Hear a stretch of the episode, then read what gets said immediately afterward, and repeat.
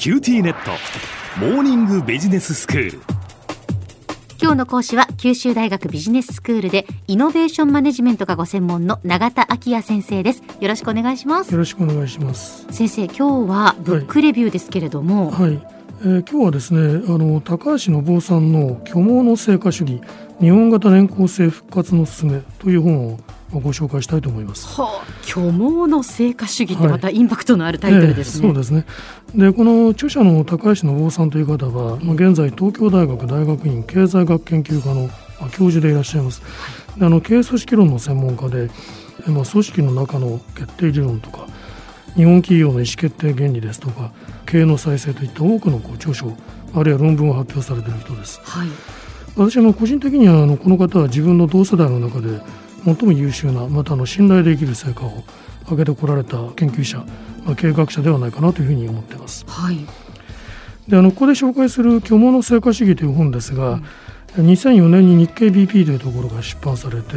後にあの千曲文庫に入った本なんですけれども、えー、まあ、実にあの名著として読み継がれるべき内容を持っていると思います。うん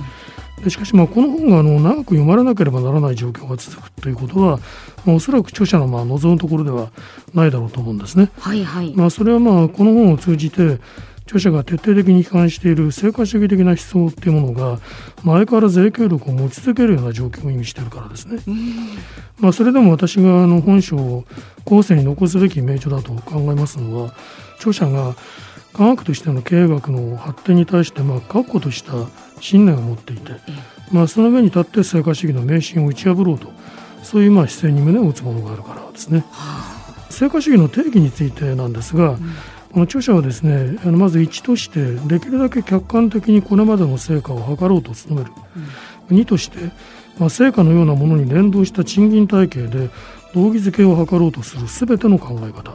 とこう定義してるんですね。うんそしてこの1と2のどちらか1つでも満たせば本書が批判する成果主義であると。述べてるわけです。ということは、まあ、かなりの企業が今でもその成果主義の方向に舵を切っているのではないかなというふうに思うんですが、そうですね。あの非常にこれは広い定義ですし、えー、まあ、その意味ではすべてがまあ批判の対象になるわけですね。はい、であの著者はですねこれを論証するために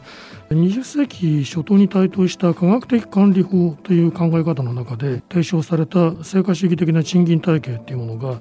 いかにその科学的な根拠づけに失敗したのかまたその成果主義の背景にある人間観というものがいかにその後のこう経営学の発展の中で否定されていったのかっていうのを振り返ってるんですね。はいまあ、この辺りの記述は経営管理論の非常にこうコンパクトなテキストとしても読めるような内容になっていると思います。うんさてあのフレデリック・テイラーという人が1911年に科学的管理法という考え方を発表するわけですけれども、まあ、その中であの目標となる家業タスクを設定して、まあ、それを時間内に成し終えた時には割増賃金を払う。いわゆる差別的出来高給制度というものをまあ提唱してるんですね、えー、ただこれはまあうまく機能しなかったわけです、はい、なぜかというと労働者の側から見るとこの制度の下では事前に設定された標準以上に働けばいいんであって、まあ、さらにこうベストを尽くそうとする必要はなくなってしまったからなんですね。でまたあの給与制度を生産性にこう連動させますと、まあ、一時的にもその生産性を低下させるような新しい製造工程などを導入することに対して、まあ、労働者がこう抵抗するという現象が発生するわけです。まあ、つまりあのかえってイノベーションに対して阻害要因になるので長期的な生産性向上に悪影響を起こすことが分かってきたということなんですね。こうしたあの科学的管理法の発想の根底には、まあ、人間は本能的に楽をしたがるものだっていう過程が置かれているわけですね。でまあ、その後この科学的管理法に触発された放送実験、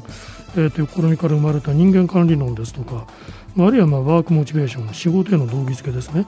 これに関連する研究というのはこういうこう過程自体が誤っているということを指摘してきたわけです。はい、特にあの動機づけに関する研究っていうのは食の満足をもたらす要因は職務そのものとの関係にあるという重要な発見をもたらしてきたわけですね。であのこの食務満足をもたらす要因はエドワード・デシという研究者が内発的動機づけと言っています、ええ、これはつまり仕事をすること自体のやりがいですとかその楽しさによる動機づけとしても理論化したというものなんです、ね、はいはい弟子によりますとその人が仕事にやりがいとか楽しさを感じられるのはそれに従事することによって自分を有能である自己決定的であると感じることができるからだというわけです。うんはい、で著者成果主義の最も重い罪というのは仕事それ自体の面白さとかあるいはまあ楽しさを奪ってしまうことだというふうに論じてるんですね。でまあ、その著者はこの外的インセンティブとして金銭的報酬を与えることが職務遂行と職務満足をこう切り離してしまうんだとこういうことに結びついた弟子の興味深い実験を紹介してるんです。それはですねその実験室に大学生を1人だけ入れて、まあ、パズルを解かせるという1時間のセッションを3回行っていく。でそのセッションの間に8分間の自由時間を取るというものだったんですけれども、はい、このまあパズルはその被験者の学生が、まあ、自由時間にもそのパズルを解き続けたいと思うほど十分にま面白いものだったんですね、えー、ところがその一部の学生に解いたパズルの個数に応じて1ドルずつこう報酬を与えるというふうにしますと、うん、この報酬をもらった学生は自由時間にむしろ休憩するようになってしまったと。えー、そうなんですね、うん、一つでも多く作ろうっていうふうにはならなかったんですか？ならないわけですねでですからまあ賃金による動機付けっていうのはこのようにま失敗するわけです。だから何によって従業員の働きに報いる人事システムが有効なのかということが問題になるわけですけれども、まあ、著者はそれは次の仕事の内容あるいはまあその面白さで報いるシステムであって、まあ、その日本型年功制の究極の姿にあたるものなんだというふうに述べてるんですね。私はまあこの考え方に完全に同意いたします。でただ、その90年代後半以降にこの年功制を否定して成果主義にこう走って、まあ、非常にこう無残な失敗に陥りながらもまだこの成果主義を捨てられない日本の企業っていうのは数多くあるわけです。でそこではですねおそらくその依然としてその成果主義が生産性を高めるっていうこう迷信にとらわれているというよりも単に賃金カットとか人員削減というものを正当化する根拠にしているという企業も少なくないように思います。まあ、そういうあのいわばこの迷信の乱用にあたる行為っていうのは結局のところその企業を破滅に導くような最悪の選択肢にしかならないのだということを申し上げておきたいと思います。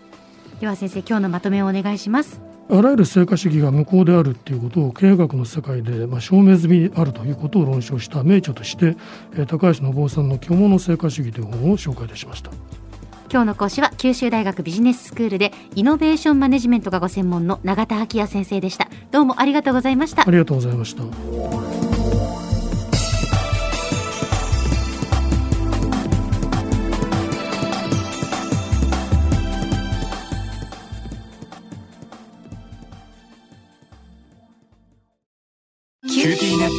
光、塾オンライン学習になってどう？いいよ、塾までの移動時間もないし。でもパパ、送り迎えなくなったって寂しがってたわよ。それに、ビビックで授業の映像もスムーズだし。でもパパ寂しいって。じゃあ、学校の送り迎えしてもらおう。それ甘えすぎ。オンライン学習を快適に、光はビビック。